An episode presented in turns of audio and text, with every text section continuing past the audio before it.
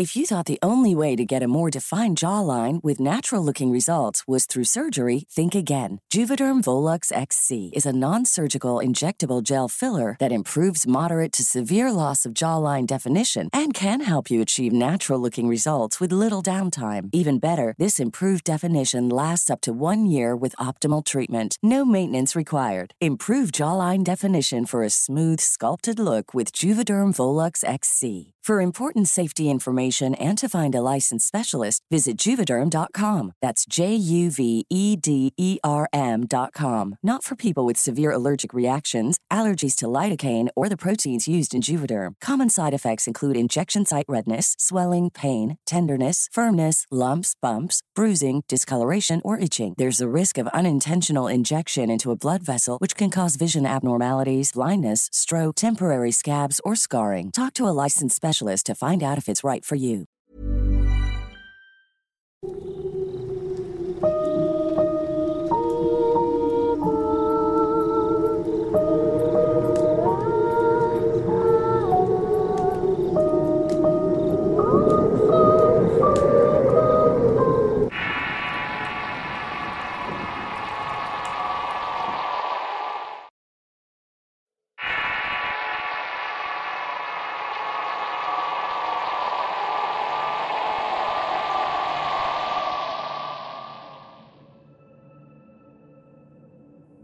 Desde muy temprana edad he tenido experiencias paranormales. Algunas de ellas mucho más impactantes que otras. De las que más me han impresionado fueron en principio las que me ocurrieron en la casa de mi tía Gloria, y luego las que sucedieron en mi propia casa. Toda mi familia vive en una colonia de la ciudad de Villahermosa, Tabasco. La casa de mis padres está situada al lado de la que era la casa de mis abuelos y en donde actualmente habitan mis dos tías y uno de mis tíos. El fallecimiento de mis abuelos impulsó que la inmensa casa fuera dividida y repartida en tres partes iguales. La planta principal fue cedida a mi tía menor a quien nombraré Sofía para mantener el anonimato. La parte trasera de la casa, también ubicada en la planta principal, se la entregaron a mi tío Pedro. Por último, el segundo nivel de la casa le correspondió a mi otra tía, quien llamaré Gloria. Por su parte, ella mandó remodelar su parte a su costo. La fachada de toda la casa en conjunto era hermosa. Además, el jardín que la rodeaba le daba un toque de mucha elegancia y gran distinción.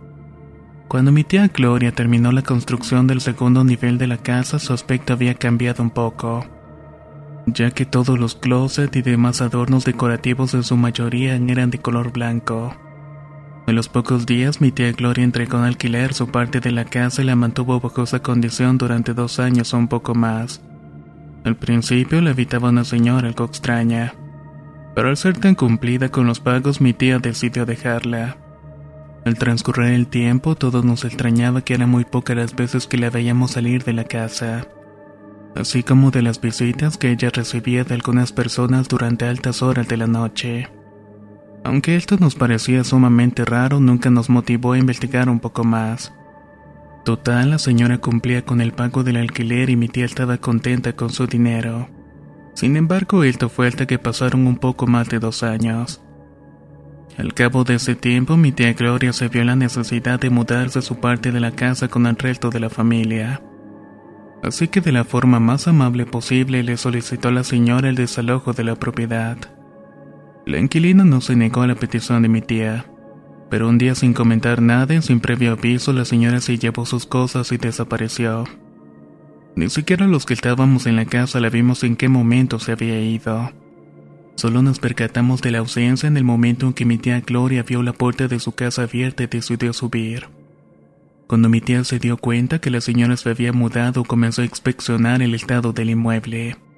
La escena que vio era demasiado extraña, además el ambiente se sentía pesado. Y había un olor nauseabundo como carne podrida.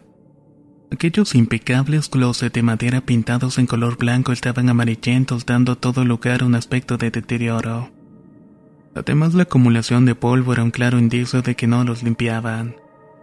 Mi tía no habitó la casa sino hasta dos meses después de concluir la titánica faena de remodelarla. La casa volvió a quedar impecable tal como la había dejado antes de alquilar. Fue en ese momento en que pudo ocupar su nueva residencia. Mi tía Gloria se instaló junto con mi primo que para ese momento tenía unos 16 años de edad.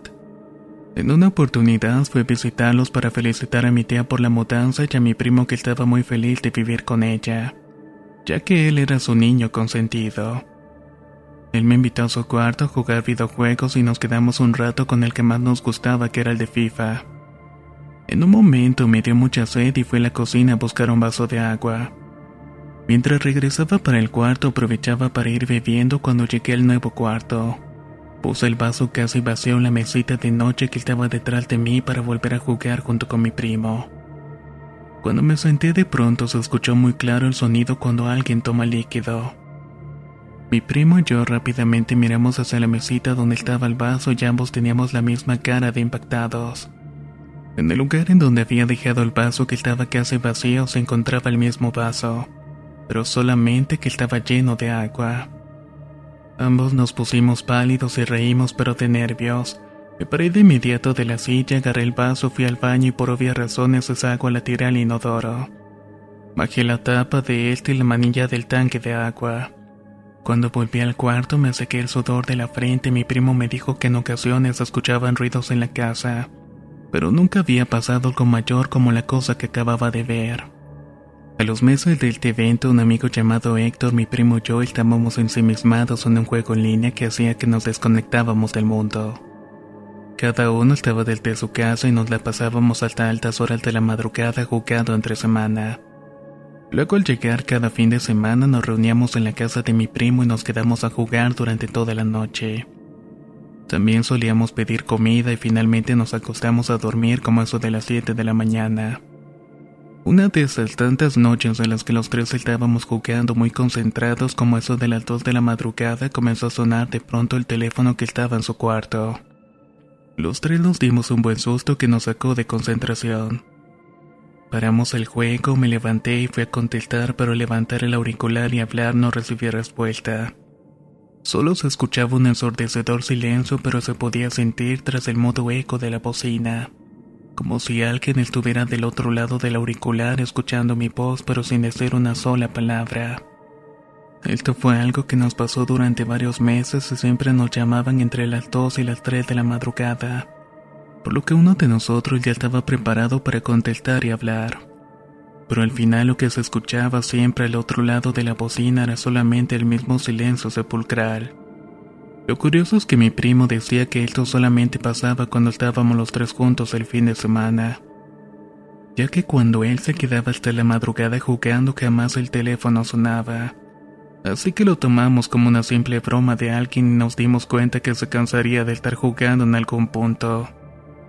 Pasó el tiempo y cada uno siguió con su rutina de vida.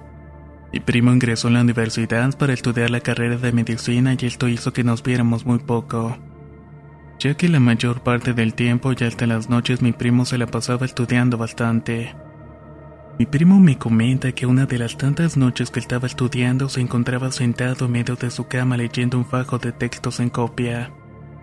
Estaba analizando los temas cuando de repente una fuerza invisible lo empujó desde la espalda. Fue tanta la fuerza con la que lo empujaron que mi primo fue a dar al borde de la cama. Estamos hablando que mi primo duerme en una cama tamaño king side cuyas medidas son de 2 metros por 2 metros. Mi primo rápidamente empezó a mirar para todos lados y solo escuchaba que alguien se estaba riendo. Fue entonces cuando descalzo salió corriendo al cuarto de mi tía Gloria y le tocó nerviosamente la puerta. Mi tía se levantó asustada, le abrió la puerta y él habló entrecortado, pero mi tía le dijo que era muy tarde para despertarla con ese sobresalto. Más que nada porque pensaba que eran unas bromas. Él se calmó y le explicó lo que había pasado y mi tía le dijo que no pasaba nada en la casa y que lo que había sentido era producto del exceso de estudio de un mal sueño. Lo dejó pasar a su habitación y lo dejó dormir allí por esa noche. Mientras mi tía Gloria le dijo que tenía que descansar porque todos los días se quedaba estudiando. Sin embargo, mi primo no pudo dormir durante toda esa noche. Meses más tarde, amigos de la clase de mi primo se empezaron a quedar en su casa para estudiar y dormir. Pero las semanas hablaron con él y decidieron que era mejor buscar otra casa, ya que aunque estaban a gusto con su compañía sentían algo extraño y una sensación tétrica en el ambiente. Una de las explicaciones del grupo fue que se sentían observados por la noche, y además cuando tenían que ir al baño escuchaban ruidos en la cocina y veían sombras pasar de un lado para otro. Otro de los sucesos paranormales ocurrió en un periodo de vacaciones. Nuevamente mi amigo Héctor, mi primo y yo nos pudimos volver a reunir para pasar un fin de semana viendo películas. Justo esa noche llamamos a un restaurante especialista en carnes a la parrilla. Pedimos la cena como eso de las 11. Pasado un buen rato decidí salir del cuarto y me dirigí a la cocina. Desde una de las ventanas alcancé a mirar la parte de abajo para estar al pendiente de la llegada del repartidor con la comida. Tenía mucha hambre, así que aproveché el momento para abrir la cena y sacar unas galletas. De repente, detrás de mí pude sentir un frío repentino muy helado que acompañaba una terrorífica voz que pronunció mi nombre. Jamás había sentido tanto pánico por algo que no podía ver. El no saber qué era lo que estaba escuchando me ponía muy nervioso. Me quedé petrificado por unos segundos y de forma simultánea la piel se me erizó. Y del mismo modo, como un perfecto autómata con la galleta aún en la mano, me dirigí al cuarto donde estaba mi primo y mi amigo Héctor. Al entrar mi primo y Héctor se me quedaron viendo de tal manera que yo no sé si la expresión de la cara de ellos era peor que la mía. Creo que nunca me habían visto así porque estaba en shock. Caminaba arrastrando los pies y me senté en el borde de la cama y asustados me preguntaron qué era lo que me había pasado. Me escurrían las lágrimas y con la mirada ida y tembloroso le dije que no se fueran a burlar de mí, pero que me habían asustado en la cocina. Les conté que estaba buscando algún aperitivo en la alacena mientras esperaba al repartidor de comida, y de repente algo tenebroso había dicho mi nombre muy cerca de mi oreja, pero allí no había nadie más que yo. Como Héctor es una de las personas que conozco más incrédulas ante este tipo de hechos, fue el primero en salir a investigar qué era lo que me había pasado. Además es el perfecto ateo y no cree en nada de este tipo de cosas, ya que para él el más allá no existe. A continuación detrás de él siguió mi primo pero de manera escurridiza. Entre los dos revisaron pero ninguno vio ni encontró nada. No había nada extraño fuera de lo normal. Yo todavía me sentía con algo de miedo pero después de calmarme comenzó a sentirme un poco mejor. Me sentía como un tonto también ya que en ese entonces tenía 23 años y me empecé a recriminar mentalmente que ese tipo de cosas no deben darme miedo. De inmediato el sonido de una moto se escuchó y era el muchacho que repartía la comida. Cenamos tranquilamente y luego nos acostamos a dormir sin que algo más nos molestara. Cuando amaneció me fui directamente a mi casa que está justamente al lado de la casa de mis tíos. Aunque en mi casa también se escuchaban cosas, no eran de la magnitud de las que pasaban en la casa de mi tía Gloria, en donde permanecieron las manifestaciones durante tres años aproximadamente. Los eventos paranormales en mi casa, además de que eran esporádicos, consistían en escuchar el sonido de puertas o ventanas que se abrían o se cerraban. De allí no trascendían a mayor cosa, así que no me afectaban emocionalmente. Mi cuarto era bien grande, cómodo y perfecto para mí solo solo que el hecho de estar construido en el patio representaba una desventaja, ya que por las noches mis padres cerraban la puerta de la cocina por seguridad y esa era la única vía de acceso que tenía para entrar a la casa. Al igual que mi primo, yo también me encontraba estudiando en la universidad, y tras hacer muy buena amistad con un compañero de clases fui conociendo la religión cristiana y me fui acercando a sus creencias. Ya estaba muy a gusto con mi comunión con Dios y me encantaba ir a las reuniones de los jóvenes por lo cual trataba de asistir a todos los eventos de este tipo que hubiera en la iglesia. De pronto, un día sin advertirlo, inició mi calvario cuyo sufrimiento duró casi tres meses. Una noche me encontraba dibujando mi cuarto escuchando un CD de adoraciones cristianas, el cual impregnaba el ambiente en una paz que me reconfortaba el alma y me ayudaba a inspirarme en mi arte. A través de las ventanas de mi cuarto, dispuestas a lo largo y sin cortinas, además de tener la puerta abierta para ventilar el olor a pintura. Veía a mi padre que estaba en el patio dándole de comer a los 15 pajaritos que él tenía. Estaba muy inspirado escuchando las melodías, el ritmo iba dibujando. Cuando sentí que algo muy pesado traspasaba los decibeles cristianos y me observaba. Miré hacia la puerta de mi cuarto y justamente en la entrada había un bulto negro. Era la silueta de un hombre a la cual no le podía ver el rostro, pero de alguna manera sentía algo más que una burla. Era un acto con el cual me quería amedrentar. Como no creía lo que estaba viendo, cerré los ojos de inmediato haciendo presión. Al abrirlos nuevamente ya no había absolutamente nada en la entrada de la puerta, así que pensé que había sido solamente el producto de mi imaginación o que era algún tipo de efecto visual engañoso. Nunca había sentido tanto miedo de dormir solo en las noches, pero todo fue cambiando poco a poco desde ese momento. Mi primo empezó a tener exámenes, así que durante los tres meses que duraron las aterradoras experiencias que viví no pude visitarlo para contarle nada aunque eso sí, los dos nos encontrábamos muy cerca. Antes de entrar en materia sobre lo que ocurrió, debo comentar que por estar al lado de la casa de mis tíos todas las noches cerca de las 11, en mi casa podíamos escuchar claramente que desde la azotea de la casa de mi tía Gloria rodaban piedras muy grandes. Mis padres y yo sabíamos de los sucesos en la casa de mi tía Gloria, así que decidimos hablar directamente con ella pero ni mi primo ni ella dijeron haber escuchado ese tipo de ruidos en algún momento. Esto nos sorprendió a lo que intervine y le dije que los tres perros que tenían se escuchaban llorar. Parecía que estuvieran muy nerviosos cuando esto pasaba noche tras noche. Siempre ocurría a la misma hora, sin embargo su llanto se detenía exactamente a las dos en punto. Mientras ocurría esto, yo trataba de continuar con mi rutina luego de la semana en la que había visto que yo extraño la puerta de mi cuarto. Momento exacto en el cual comenzaron a pasarme cosas extrañas. Una de esas cosas fue que empecé a soñar con cosas que me producían angustia. El primer sueño que tuve era que estaba en una fiesta en una casa grande con dos pisos y una escalera larga donde había mucha gente elegantemente vestida. Todos los invitados estaban bailando y tenían máscaras de antifaz. Sorpresivamente sentí que algo me invitaba a subir las escaleras, así que lo hizo y de pronto vi mi mejor amigo acostado en una de ellas.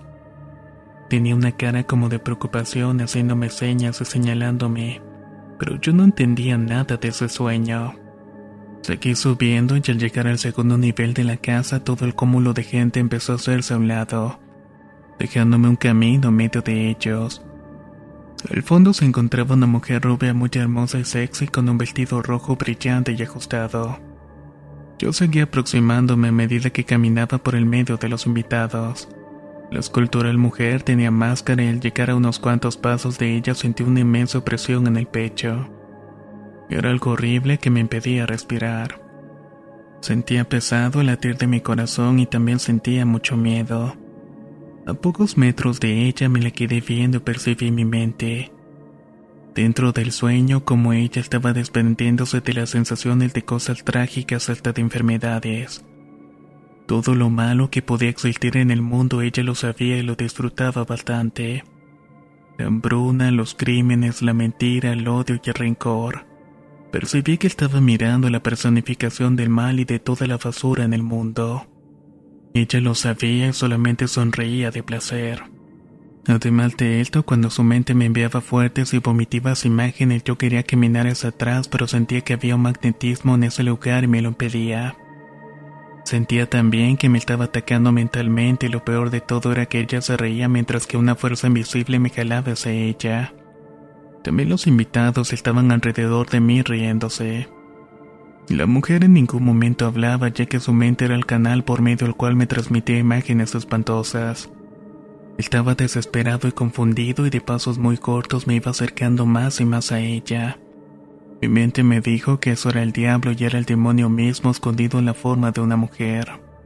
En eso la mujer pudo leer mi mente y eso fue un efecto telepático. En ese justo momento ella se empezó a reír de la forma más espantosa posible. Yo no podía alejarme y solo cuando dije Dios pude despertar. Cuando abrí mis ojos todavía sentía el pecho oprimido, respiraba con dificultad y mis manos estaban sudorosas. Respiré profundo y después de un rato traté de dormir pero volví a soñar con la misma mujer. En esta parte del sueño me encontraba en una espesa colina sentado y contemplando las estrellas. Ella se me acercó y aunque por alguna razón no me tocaba me dijo que no me iba a dejar ir y que la volvería a ver muy pronto. Desperté de golpe, fue como si yo misma hubiera provocado despertarme. En toda la noche no pude dormir dando vueltas en la cama hasta que amaneció. Serían como las 5 de la mañana y aunque era muy temprano para irme a la universidad, decidí levantarme. Me preparé y entonces me fui. Durante cuatro semanas completas veía siluetas de color negro en todas partes, tanto de día como en medio de la noche. Nunca se acercaban a mí, conservaban cierta distancia y me observaban y se reían a lo lejos. La verdad de todo esto es que fue muy duro ya que me sentí acosado, desplomado en mi fe y desprotegido. Esta experiencia solo se la comenté en su momento a mi mejor amigo, ya que él era un apoyo espiritual y él me conoce desde que estábamos en la primaria. Me conocía como nadie y sabía que no mentiría con algo así. En el momento que describo estos hechos, créanme que me he mantenido y me mantengo fiel a mis valores y principios.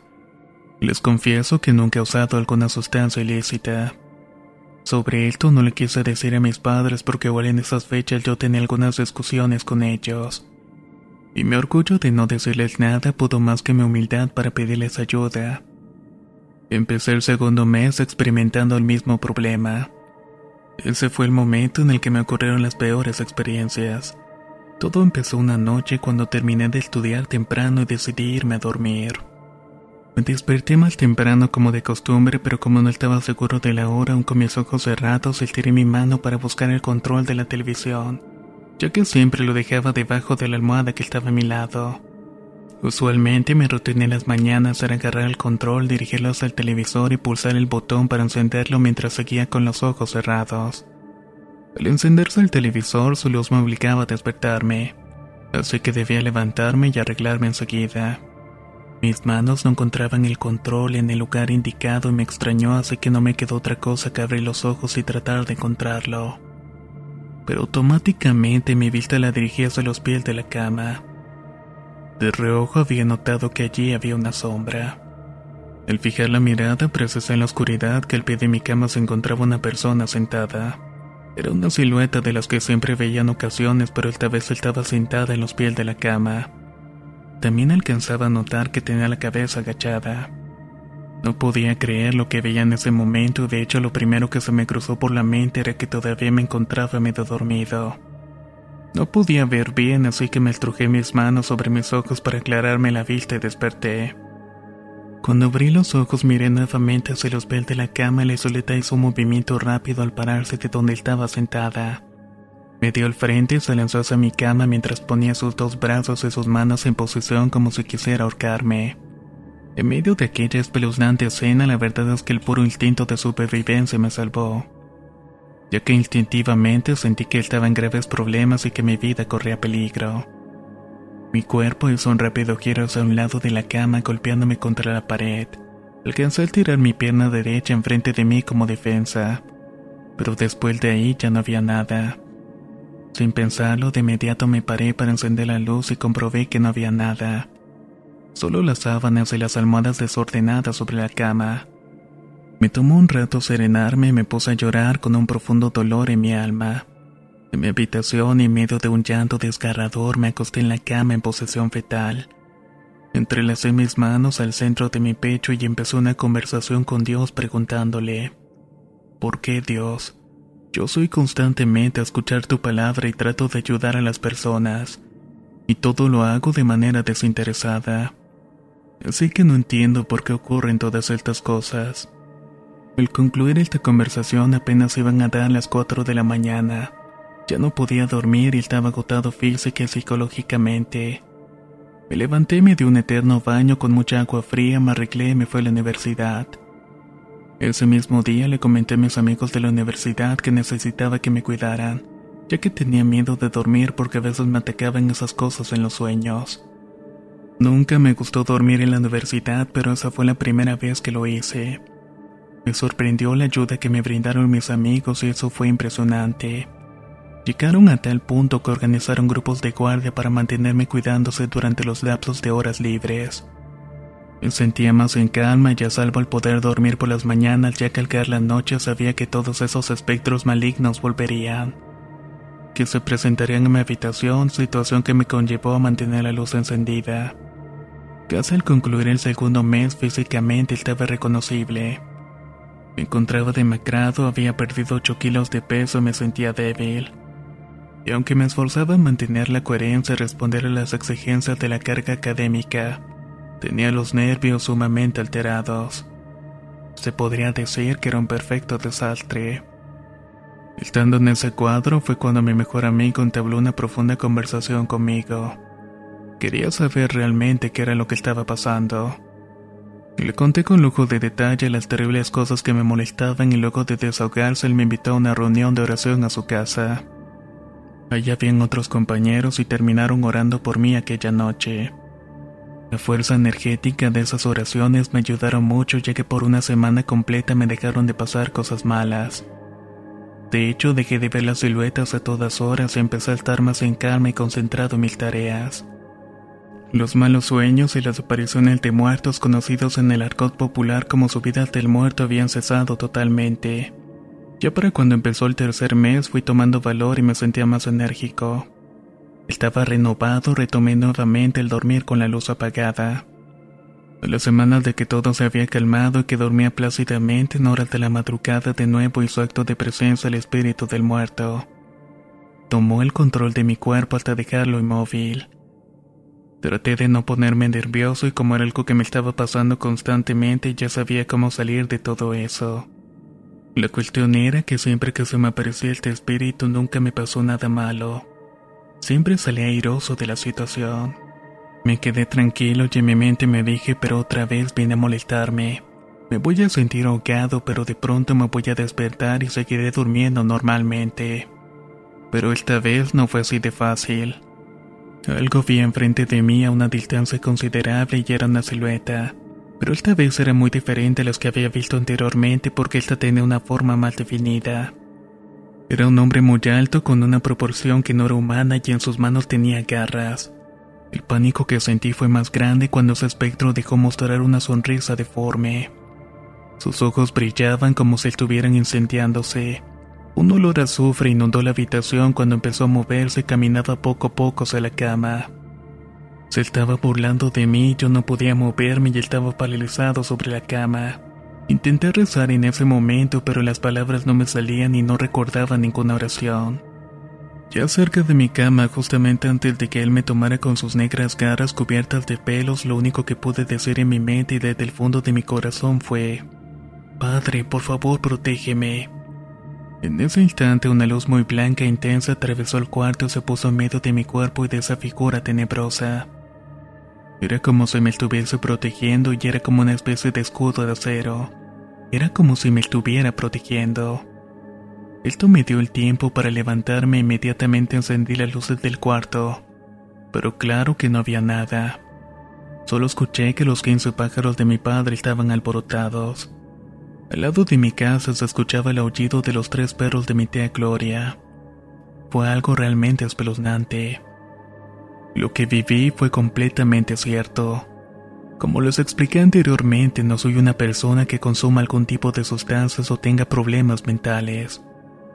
Estas cosas del más allá existen y he analizado que atacan a los más débiles o cuando sufre el débil.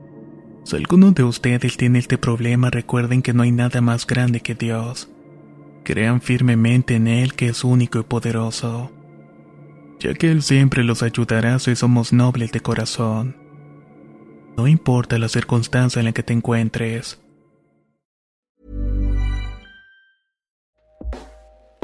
Hey everyone, I've been on the go recently Phoenix, Kansas City, Chicago. If you're like me and have a home but aren't always at home, you have an Airbnb. Hosting your home or a spare room is a very practical side hustle. If you live in a big game town, you can Airbnb your place for fans to stay in. Your home might be worth more than you think. Find out how much at airbnb.com/slash host.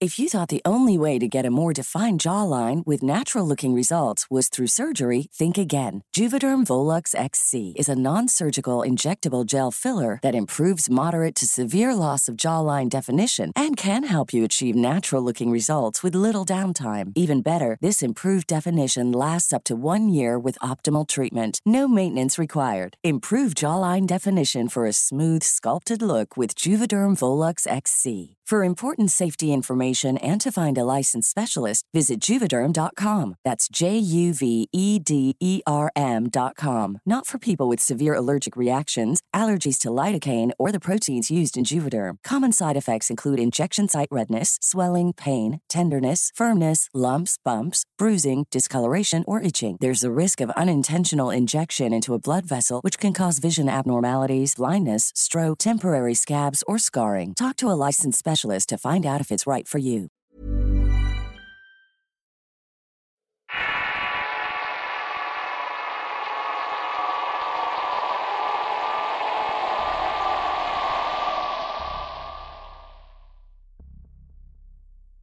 Cuando mi actual pareja y yo cumplimos cuatro meses de estar saliendo juntos, él me dio una grata y agradable sorpresa.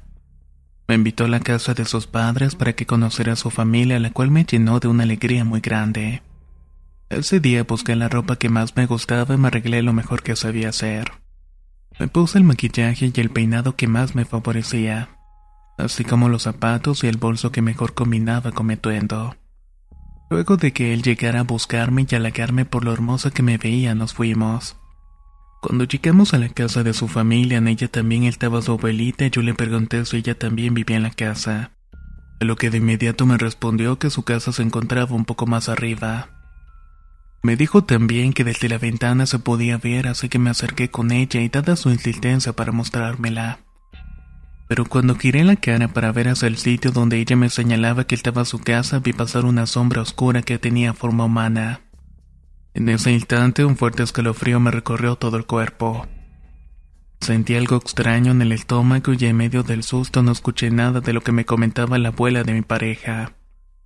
Mantuve autocontrol de la situación y no le comenté nada a mi pareja.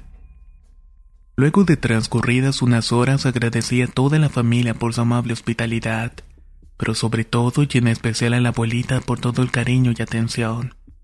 Después de eso mi pareja me acompañó de regreso a la casa de mi madre. La relación de pareja y socialización familiar se desarrolló muy bien, y cuando cumplimos un año de pareja quedé embarazada. Por esta razón, todos los fines de semana me iba a su casa con él, a pesar de que allí sentía vibraciones negativas que no me permitían dormir. Cada que me despertaba me costaba levantarme de la cama y no era ocasionado por el embarazo, sino porque sentía el cuerpo más pesado de lo normal y adolorido. Era una sensación similar a como si hubiera hecho mucha actividad física o ejercicios el día anterior. Aconteció una noche en la que estábamos tan cansados de los quehaceres del hogar en la que mi pareja apenas acostó a mi lado y se quedó dormido de inmediato. Pero cuando yo cerré los ojos empecé a sentir unas manos gruesas y fuertes que me agarraban del cuello impidiendo que yo pudiera respirar normalmente. Sentí los acelerados movimientos de mi bebé mientras forcejeaba con mis manos contra esa fuerza sobre mi cuello que continuaba presionándome. Un recuerdo vívidamente esa sensación era algo que no podía ver y no podía agarrar, pero esa cosa me quería quitar la vida. La sensación de ahogo los movimientos desesperados que yo hacía en la cama tratando de zafarme de lo que me estaba atacando despertó a mi pareja. Él se separó de inmediato y prendió la luz. Cuando miró la cama se dio cuenta que estaba morada y corrió hacia mí y en medio de su desesperación lo que hacía era preguntarme ¿Qué tienes? ¿Qué es lo que te pasa? Igualmente él me ayudó a sentarme en la cama, pero yo no podía responder. No podía hablar ya que continuaba sintiendo la presión de esas gruesas manos sobre mi cuello. Cuando mi pareja notó que yo no reaccionaba, salió del cuarto y abrió la puerta de la habitación donde dormía el papá. Le pidió ayuda mientras le explicaba lo que estaba pasando y ambos entraron al cuarto donde John estaba. Fue muy extraño porque de pronto las manos me soltaron. Empecé a toser y nuevamente pude tomar aire y volver a respirar. Mi pareja y mi suegro me ayudaron a salir del cuarto y me llevaron al comedor. Como pude, me senté en una de las sillas mientras ellos buscaban un vaso de agua con azúcar que luego me dieron a tomar. Yo con las lágrimas en los ojos no sabía cómo explicar lo que me había pasado. Cuando estaba más tranquila y quise empezar a hablar de lo sucedido, las gruesas manos bordearon todo mi cuello apretándolo nuevamente pero esta vez la sentía con mucho más fuerza. Abrí la boca y me llevé las manos al cuello para luchar nuevamente contra aquello que me estaba atacando. Mis ojos se sobresaltaron mientras mi pareja y mi suegro vieron cómo se movía el bebé en mi vientre. En medio de esta aterradora escena era notable su desesperación, porque lo que pasaba era inexplicable y no tenía forma ni manera de poder defenderme. Ambos gritaban repetitivamente, ¿Qué pasa? ¿Qué es lo que te pasa? Responde. El suegro le dijo a mi pareja que le pasara la botella de aguardiente y cascarilla que es un taquito blanco y duro hecho a base de cáscaras de huevo pulverizado mezclado con agua bendita. Me soplaron aguardiente y polvo de cascarilla por el cuello, espalda y por el vientre. Fue a partir de ese momento cuando pude tranquilizarme un poco. Al lograr controlar la situación arreglaron mis cosas y me llevaron a la casa de mi madre y le contamos lo sucedido. La primera noche que pasé en casa de mi madre fue de una paz total así como el resto de mi embarazo. Llegó el día en que nació mi bebé y con él una inmensa felicidad. De lo ocurrido en la casa de mi pareja ya ni siquiera me acordaba. Mi pareja conversó conmigo y con mi madre para que regresara con él a la casa de su familia cuya mudanza efectuamos cuando el bebé ya tenía dos meses de nacido. Instalé con mi pequeño hijo en el cuarto donde anteriormente dormía con mi pareja. Todo parecía estar en perfecta armonía hasta que inició la más aterradora experiencia que he vivido. Una mañana estábamos en el cuarto discutiendo ciertas diferencias de criterios. Era lo normal como los podemos tener todas las parejas. Tenía el bebé acostado sobre la cama y yo estaba sentado al lado de este. Por su parte, mi pareja estaba al pie parado al lado de la ventana del cuarto. Palabras iban y venían de un lado para otro cuando de repente dejé de respirar por lo que mi cuerpo se debilitó por completo. Casi de inmediato me fui desvaneciendo hasta que quedé acostada sobre la cama. Por segundos mis ojos se cerraron pero estaban abiertos hacia un portal en el cual se me apareció el rostro pavoroso de una joven. Tenía los ojos llorosos y sus lágrimas eran de sangre. Tenía una mirada retadora, maléfica y me dijo, Te quitaré al niño. Yo quería abrir los ojos y gritar pero no podía. Estaba atrapada en ese portal aunque a lo lejos escuchaba a mi pareja decir mi nombre. Carla, Carla, despierta mi amor. ¿Qué es lo que te pasa? Cuando logré despertar, miré a mi pareja me solté a llorar y estaba temblando del miedo y como pude le dije, Una mujer nos quiere quitar a nuestro hijo. Los ojos de mi pareja expresaban todo su pánico, desesperación y coraje de forma simultánea. Sin decirme una sola palabra, me cargó y me sacó del cuarto mientras yo lo abrazaba sin perder la mirada a este. Mientras mi pareja caminaba por el pasillo desde donde se pueden ver todos los ambientes de la casa, la misma joven que vi al desmayarme salía del lavadero. Me miró fijamente a los ojos, sonrió y subió por las otras escaleras que daban hacia el cuarto donde estaba mi niño. Mi desesperación y angustia en ese momento me llevó a patear y a golpear a mi pareja mientras aún permanecía en sus brazos. Ya va por él, déjame ir a buscarlo, por favor. Se lo quieren llevar. Cuando mi pareja llegó a las escaleras que llevan hacia la parte de atrás de la casa en donde está el jardín, sentí como me empujaron hacia atrás. Volteé y era ella. Estaba en la bajada que dividía la casa de su abuelita de la casa en donde estábamos viviendo. Mi pareja no estaba viendo lo que yo podía ver. Me mantenía en sus brazos y cuando terminó de bajar las escaleras me lanzó sobre un espacio decorado con muchas pedritas que había mandado hacer su abuelita. Cuando mi pareja me soltó, de inmediato corrió por el niño, yo continuaba pegando gritos de desesperación a lo que salió una tía de él. Al verme tirada sobre las pedritas, se me acercó asustada preguntándome qué pasaba. Yo no sabía qué hacer ni qué contestar. Solamente gritaba del miedo porque tenía fijada en mi mente aquella mirada de odio y la sentencia que me iban a quitar a mi hijo. Tía de mi pareja hizo todo lo que estaba a su alcance para tranquilizarme, pero yo no salía del estado de pánico. Me flaqueaban las piernas por lo que no podía mantenerme de pie. El susto me provocó náuseas, pero como no había comido absolutamente nada, lo que vomitaba era el amarillento líquido de la bilis. Solo pude tranquilizarme un poco cuando mi pareja regresó al jardín con el bebé en brazos. Estuvimos allí por un espacio de alrededor de dos horas cuando nos percatamos del tiempo. Ya iban a ser las 10 de la mañana, por lo que fuimos a la cocina a desayunar y a prepararle un biberón al bebé. Conversamos, pero no le conseguíamos lógica lo que pasaba. Transcurrió una semana y ni mi bebé ni yo lográbamos dormir. Sentía muy cansada y mi bebé daba claras señales de incomodidad con su llanto constante. Estaba convencida que esa entidad también lo molestaba. Decidí en esa misma semana, luego de la espantosa experiencia, regresar con mi madre y me quedé con ella tres semanas. Pensaba que eso tranquilizaría las cosas un poco. De verdad no sabía cómo solucionarlo porque desconocía contra qué me estaba enfrentando. Un día coincidí con mi suegra y ella me preguntó sobre lo ocurrido porque ella no se encontraba en la casa cuando ocurrieron las cosas. Le empecé a contar con temor de que no me creyera y para mi asombro me dijo, Hija, no te lo quería decir, pero esa joven que tú viste así como me la describes yo también la he visto. Desde que estaba con tu suegro me pasó todo eso y ella me corría de la casa. Yo no sabía qué decir y estaba temblando ante la única persona que me certificaba lo que yo había visto realmente. Sentía como mi cuerpo se helaba y me comentó que mi suegro también la había visto pero que no quiso comentarme nada para no asustarme. Así pasaron los días y los meses hasta que de pronto llegó una noche en la cual me estaba bañando. Sentí una fuerte mirada en la rueda de la regadera y para cuando volteé pude ver la cara de un niño. Ese niño desde la ventana me miraba tan fijamente que lo único que pensé es que era el hijo de mi suegro que tiene con otra mujer. Así que le grité, Háblale a Tomás, por favor, refiriéndome a mi pareja. Apenas escuché que llegó Tomás, le grité avisándole que estaba bañándome. Le dije que lo estaba viendo y él se asomó por la ventana, pero me dijo que no había nada extraño. Le dije que se quedara porque me daba miedo y se lo hizo. Se quedó allí conmigo hasta que terminé de ducharme y salí sin voltear hacia un lado de la ventana. Sentía tantos escalofríos al punto que tenía toda la piel erizada. A los tres meses de este evento subimos al cuarto de mi cuñado para acomodar unas cosas.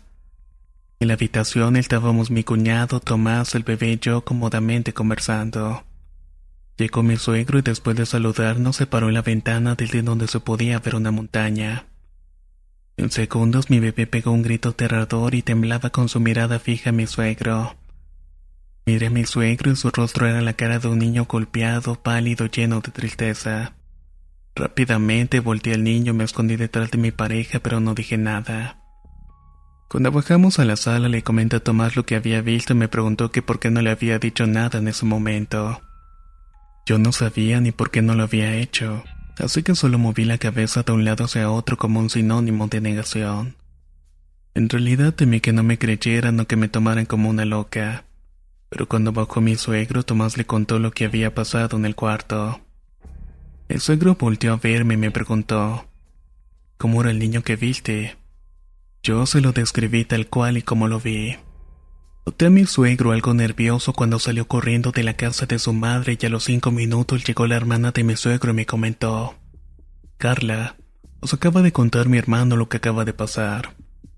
Él no te quería decir nada, pero ese niño ya lo vio él. Me narró además lo siguiente.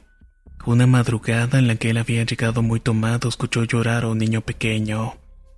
Lo había hecho arriba hacia el paso de la montaña y cuando volteó se dio cuenta que era un niño agachado con sus manos con los ojos llorando. En ese momento le preguntó qué era lo que le pasaba, qué estaba haciendo ahí a esas horas de la noche. A lo que el niño le respondió que lo habían golpeado. En ese momento sentí como mis ojos agrandaban de lo que me contaba la hermana de mi suegro. Ella continuó diciendo que mi suegro le había preguntado, ¿Quién fue el que te golpeó para que yo vaya a arreglarme con esa persona? En esa oportunidad el niño le contestó tembloroso. Nadie, nadie. Prosiguió la hermana de mi suegro contándome que él se quedó mirando al niño, pero cuando éste se levantó y caminó ya lo había perdido de vista. Así que mejor decidió irse a dormir. Al día siguiente mi madre le preguntó, ¿qué era lo que tenía el niño? refiriéndose al hijo pequeño que tenía con otra mujer. Él respondió confundido que niño se refería. El mío no está aquí, estoy solo. A lo que mi madre le respondió. En la madrugada te escuché hablar con un niño que te decía que lo habían golpeado. Ella siguió contando que mi suegro empezó a recordar que había hablado con un niño. Sí que salió y empezó a preguntar a todos los que vivían cerca y ningún niño había sido. Cuando la hermana de mi suegro terminó de decirme todo esto, Mis ojos estaban por salirse y estaba como petrificada. Pensé nuevamente por qué pasan todas estas cosas. Le conté a Tomás todo esto y decidí llamar a un sacerdote para que bendijera la casa. Cuando lo hizo el sacerdote me llamó aparte y me dijo que sintió una mala vibración, que muy probablemente volvería a manifestarse. A un año de la bendición llegó a la casa de la abuelita uno de los tíos de Tomás que venía de Sinaloa. Habían transcurrido dos meses de su placentera estadía hasta que pasó lo que el sacerdote me había comentado. Una noche el tío de mi pareja salió a tomar y a las tres de la madrugada volteó para la casa de nosotros. Ahí vio que estaba una mujer parada al lado de las escaleras que daban hacia el jardín. Esta lo saludó y él también lo hizo, pero pensó, el sobrino trajo una muchacha. Lo dudó porque recordó que yo estaba en la casa con el bebé. El tío de Tomás con la mirada fija en la mujer se fue aproximando más hacia las escaleras, pero de pronto ésta se desvaneció. No había rastro alguno de ella. Estos han sido todos los acontecimientos que me han pasado desde que estoy aquí. Y ya no sé qué más puede llegarme a suceder.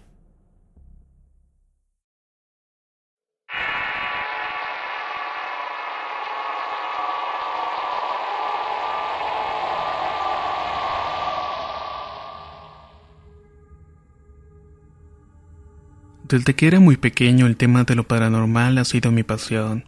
Siempre buscaba saber el origen de esas cosas tan extrañas, algunas veces invisibles y casi siempre intangibles por no tener un cuerpo físico. Sin embargo, tienen el poder de ejercer influencia en la vida de cualquier ser humano. Recuerdo que en mi casa era muy frecuente que se interrumpiera el servicio de energía eléctrica. Cada vez que esto ocurría, mi padre acostumbraba encender veladoras y reunir a la familia para platicar. Muchas veces aprovechaba esas ocasiones para narrarnos historias de terror y de acontecimientos paranormales. Algunas leyendas, pero también muchas anécdotas de ese mismo tema. Incluso relataba historias jamás escuchadas, por lo que los hacía mucho más interesantes y terroríficas.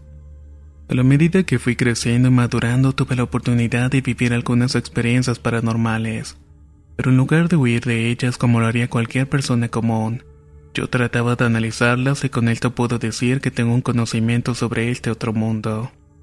Esta condición innata me convirtió sin darme cuenta en una persona con una mentalidad muy abierta, extrovertida y empática.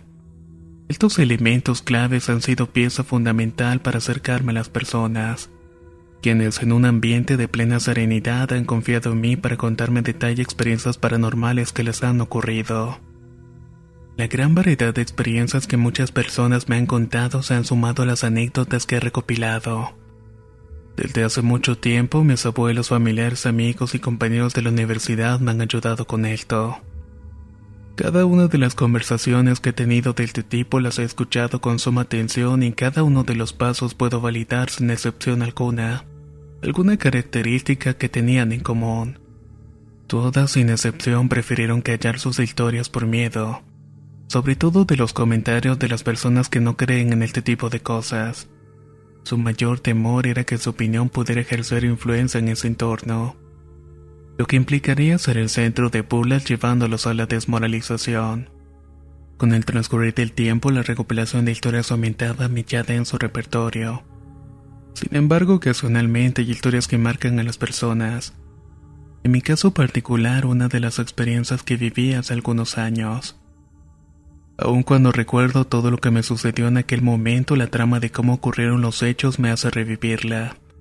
Me vuelve a envolver en la misma sensación de miedo y pánico. De alguna manera revive aquellos tétricos momentos como si estuvieran ocurriendo nuevamente. Quizá al final alguien te pueda decir que se parece mucho al clásico relato de la subida del muerto. Pero la verdad no es así porque lo que sentí, escuché y vi es decir, tres de los cinco sentidos del cuerpo humano se activaron ante la energía, lo cual trasciende cualquier autosugestión por muy cansado que se tenga el organismo o la mente. Esta experiencia me ocurrió hace algún tiempo en una de las casas de la madre de mi suegro. La vivienda está ubicada en pleno centro de la capital homónima en el estado de San Luis Potosí. Luego de fallecer el hermano de mi suegro, esta casa quedó completamente deshabitada Por lo que los hermanos, antes de tomar la decisión de lo que iban a hacer con la misma, optaron cuidarla por turnos para que esta nunca se quedara deshabitada. Mi suegro era quien le tocaba la mayor parte del cuidado. Lo hacía en varias ocasiones a la semana y para esto él iba a pernoctar a la casa y por la mañana se iba a sus labores. En las tardes llegaban otros miembros de la familia. En algunas ocasiones que visité dicha casa el ambiente que se sentía era muy pesado. Entre la familia de mi esposa se comenzaron a escuchar comentarios de que en la casa estaban pasando cosas extrañas. No le conseguían explicación a los ruidos en la cocina, tornudos a altas horas de la noche y pisadas en los pasillos que daban a los cuartos, así como cortinas levantarse sin la presencia de alguna corriente de aire o cosas por el estilo. En lo particular se percibía todo el tiempo de que alguien estaba observando desde algún punto dentro de la casa. Fuera del radio normal de visión y al voltear no descubrí nada. Esta fue una de las cosas que más me causó curiosidad. Por mi interés en lo paranormal estaba muy ansioso y a su vez algo nervioso.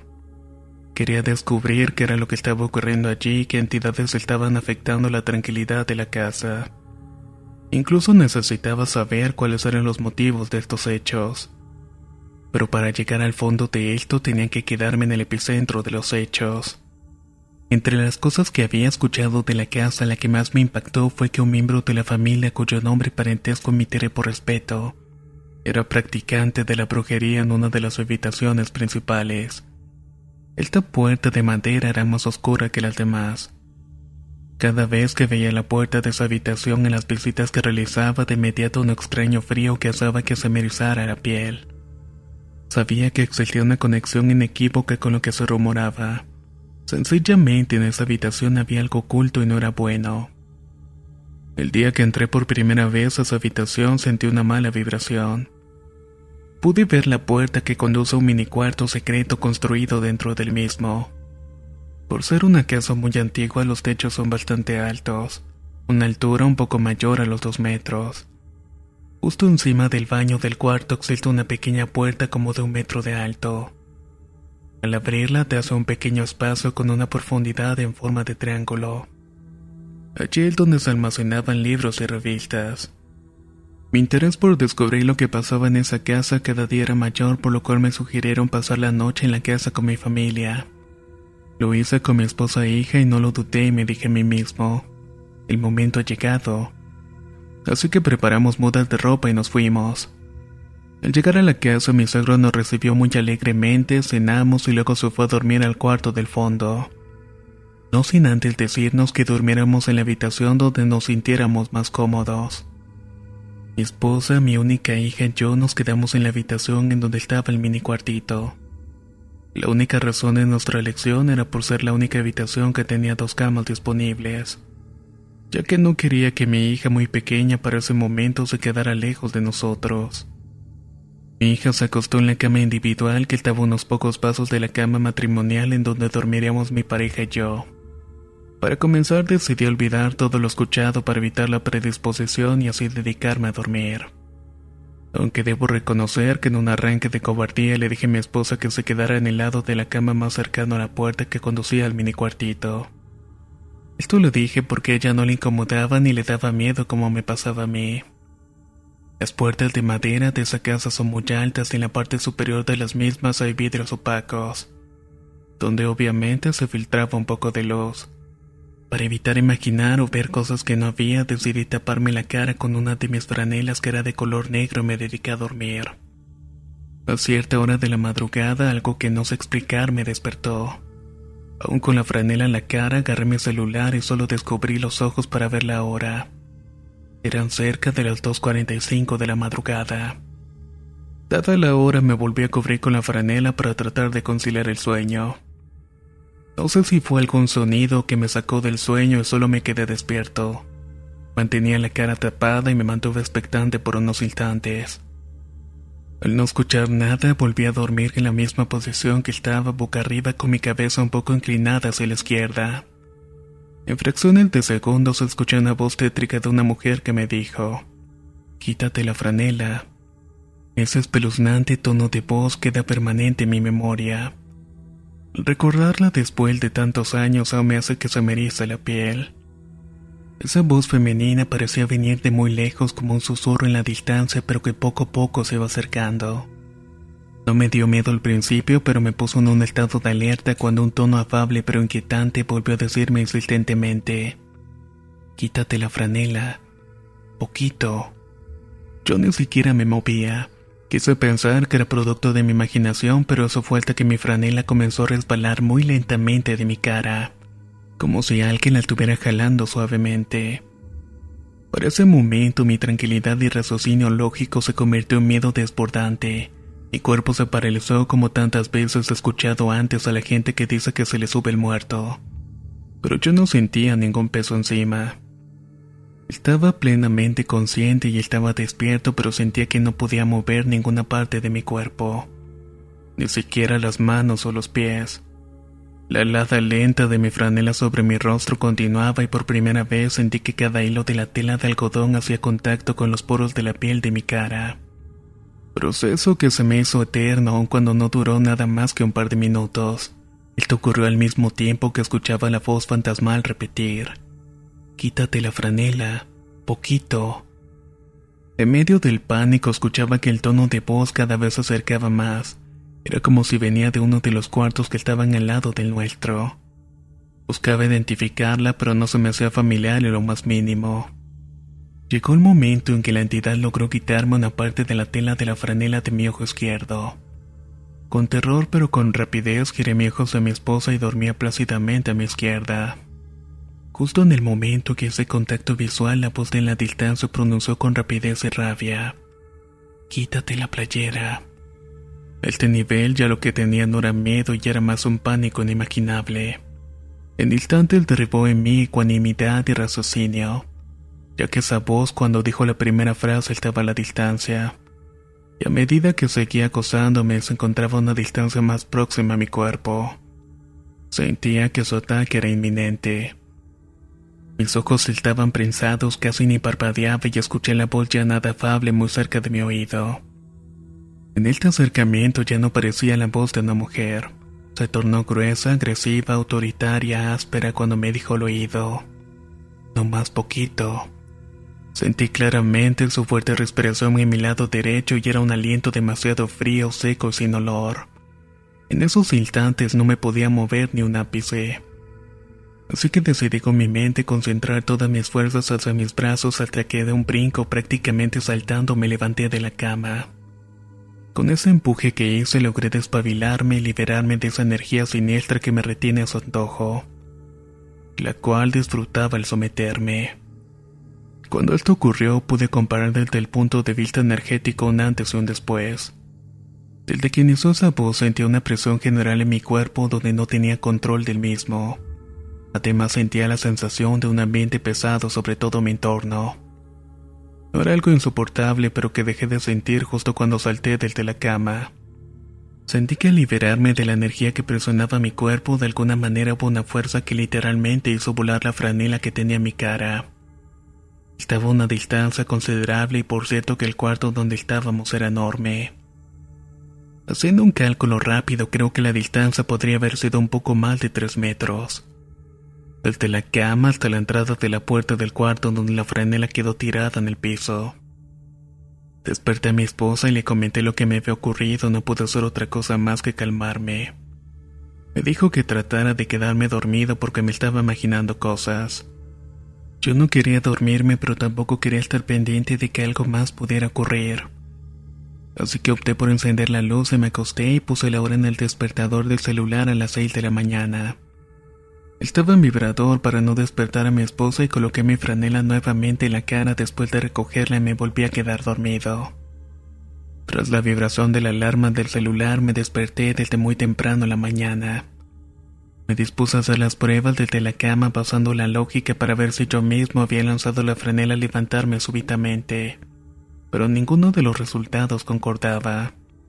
La franela solo hubiera alcanzado esa distancia si lo hubiera lanzado enrollada como una pelota, cosa que estoy seguro no ocurrió al tenerla extendida sobre mi rostro.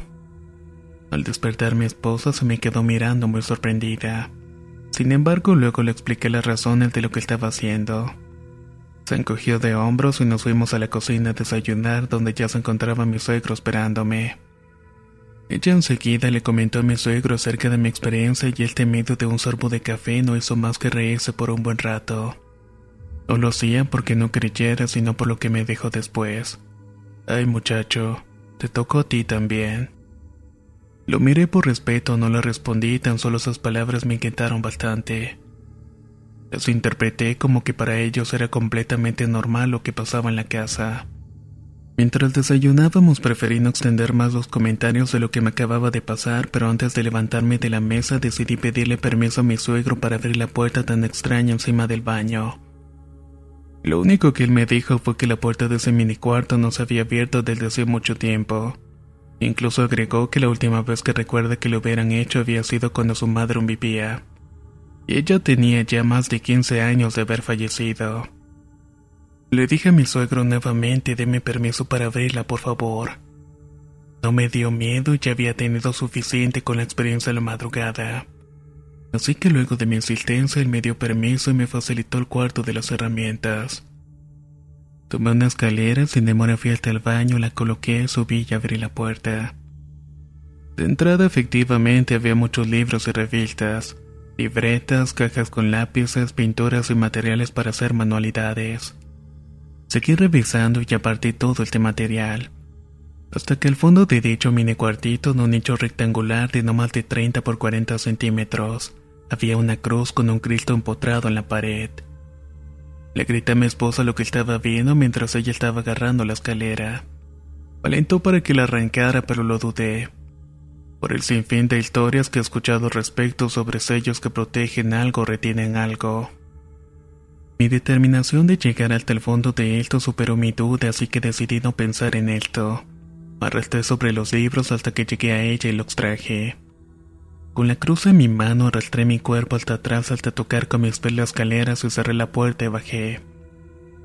Esa cruz actualmente reside en mi poder y lleva de guardada aproximadamente seis años en una pequeña bolsa de tela roja de malla, donde además le coloqué un escapulario de la Virgen de Guadalupe. Sinceramente, nunca me ha sucedido algún evento que yo pudiera vincularlo con la acción de haber extraído aquella imagen religiosa de aquel nicho. Tampoco me he enterado de que algo extraño haya ocurrido después de haberla quitado. Además, cuando he ido nuevamente a la casa no duró mucho allí. Solo sé que continúan pasando las mismas cosas extrañas de siempre. Que varios lo saben pero prefieren no mencionarlo para evitar escándalos. Que desde mi humilde punto de vista podrían perjudicar cuando decidan en un futuro cercano vender la casa. Yo particularmente en la medida de lo posible trato de no volver a ese lugar y no por miedo, sino simplemente porque el desenvolvimiento de la rutina en el entorno familiar no lo requiere. Además, sin miedo a equivocarme o ser juzgado por ello, puedo decir que esa entidad me siguió a mi casa un mes después de aquella espeluznante experiencia. Un día tras una exigente jornada de trabajo llegué a mi casa aproximadamente a las 6 de la tarde. No había nadie y todo estaba sumamente tranquilo.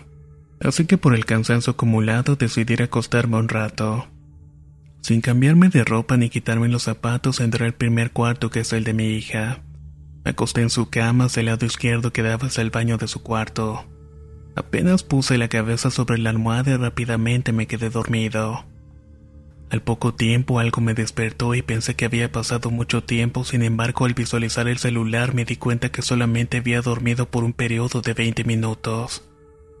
Se me hizo extraño que sin razón aparente o ruido muy fuerte me hubiera despertado. Justo en ese momento algo en mi cabeza activó mi sensor de alerta. Sabía que algo no estaba bien y aunque no pensé en lo que había sucedido poco antes de un mes atrás, no estaba dispuesto a soportarlo nuevamente. Segundos, toda la traza histórica de lo que viví en la casa de la madre de mi suegro rebotó de mi memoria e inconscientemente supe que esa entidad me había seguido. Sabía que si se salía con la suya en ese ataque no podría quitármelo de encima nunca más. Cuando mi mente había estructurado todos estos análisis empecé a sentir el ambiente frío y esto era bastante raro ya que estábamos en verano. Por otra parte, aunque ya había cambiado mi postura original en la cama cuando me acosté motivado a que algo me despertó, de inmediato mi cuerpo me obligó a girarme hacia la pared. Ahí no vería nada porque presentía lo que venía. La ocasión anterior en la que me había encontrado con esta entidad, esta se me acercó poco a poco hasta mí hasta sentir su aliento frío cerca de mi oreja. Ya me encontraba acostado con mi espalda pegada a la pared cuando cerré los ojos y de inmediato sentí la presencia de esa malévola entidad bien cerca de mí. Me respiraba en mi oreja y su inhalación y exhalación era un aire frío. Nuevamente mi cuerpo se paralizó por completo y el miedo que sentía era enorme e indescriptible. Esa entidad parecía solo estar observándome y disfrutando del miedo que causaba en mí. Honestamente yo no sabía qué hacer. Mi cuerpo no reaccionaba y no podía abrir los ojos. No podía mentalmente rezar porque en la oración del Padre Nuestro la recordaba. Ni siquiera podía gritar como para pedir ayuda en caso de que alguien de mi familia ya hubiera llegado a la casa. Ante la insistencia de esta entidad maligna en observarme y atormentarme, opté por lo único que me quedaba en ese momento. Me tranquilicé, respiré profundamente, aclaré mi mente y me encomendé a Dios. No sé con exactitud cuánto tiempo esta presencia estuvo acosándome. Y aunque pareció para mí una eternidad, no fueron más que tres o cuatro minutos. Ya decidido lo que haría, llegó un momento en que mi mente empezó a tomar paulatinamente el control de mi cuerpo. Le pedí a Dios que me ayudara a liberarme de esta entidad. Respiré profundamente, presioné mi espalda contra la pared y con la mayor fuerza que pude adquirir en ese momento me giré y gritando con carácter le dije a la entidad, ya basta, ya no más, ya no quiero verte más.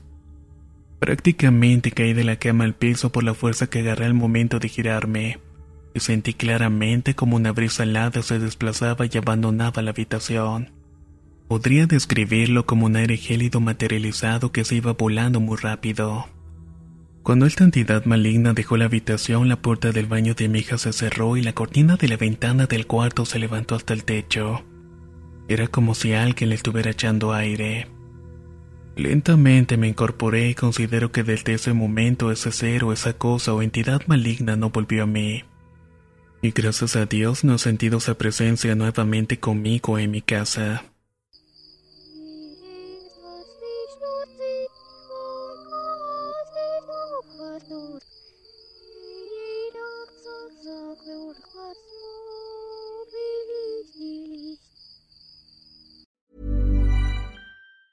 If you thought the only way to get a more defined jawline with natural looking results was through surgery, think again. Juvederm Volux XC is a non surgical injectable gel filler that improves moderate to severe loss of jawline definition and can help you achieve natural looking results with little downtime. Even better, this improved definition lasts up to one year with optimal treatment. No maintenance required. Improve jawline definition for a smooth, sculpted look with Juvederm Volux XC. For important safety information and to find a licensed specialist, visit juvederm.com. That's J U V E D E R M.com. Not for people with severe allergic reactions, allergies to lidocaine, or the proteins used in Juvederm. Common side effects include injection site redness, swelling, pain, tenderness, firmness, lumps, bumps, bruising, discoloration, or itching. There's a risk of unintentional injection into a blood vessel, which can cause vision abnormalities, blindness, stroke, temporary scabs, or scarring. Talk to a licensed specialist to find out if it's right for you. ¿No se merece tu familia lo mejor? Entonces, ¿por qué no los mejores huevos? Ahora, Egglands Best están disponibles en deliciosas opciones. Huevos clásicos, de gallina libre de jaula y orgánicos de Egglands, que ofrecen un sabor más delicioso y fresco de granja que le encantará a tu familia. En comparación con los huevos ordinarios, Egglands Best contiene la mejor nutrición como 6 veces más vitamina D, 10 veces más vitamina E y el doble de omega 3 y B12. Solo Egglands Best. Mejor sabor, mejor nutrición, mejores huevos. Visita Egglands best.com para más información.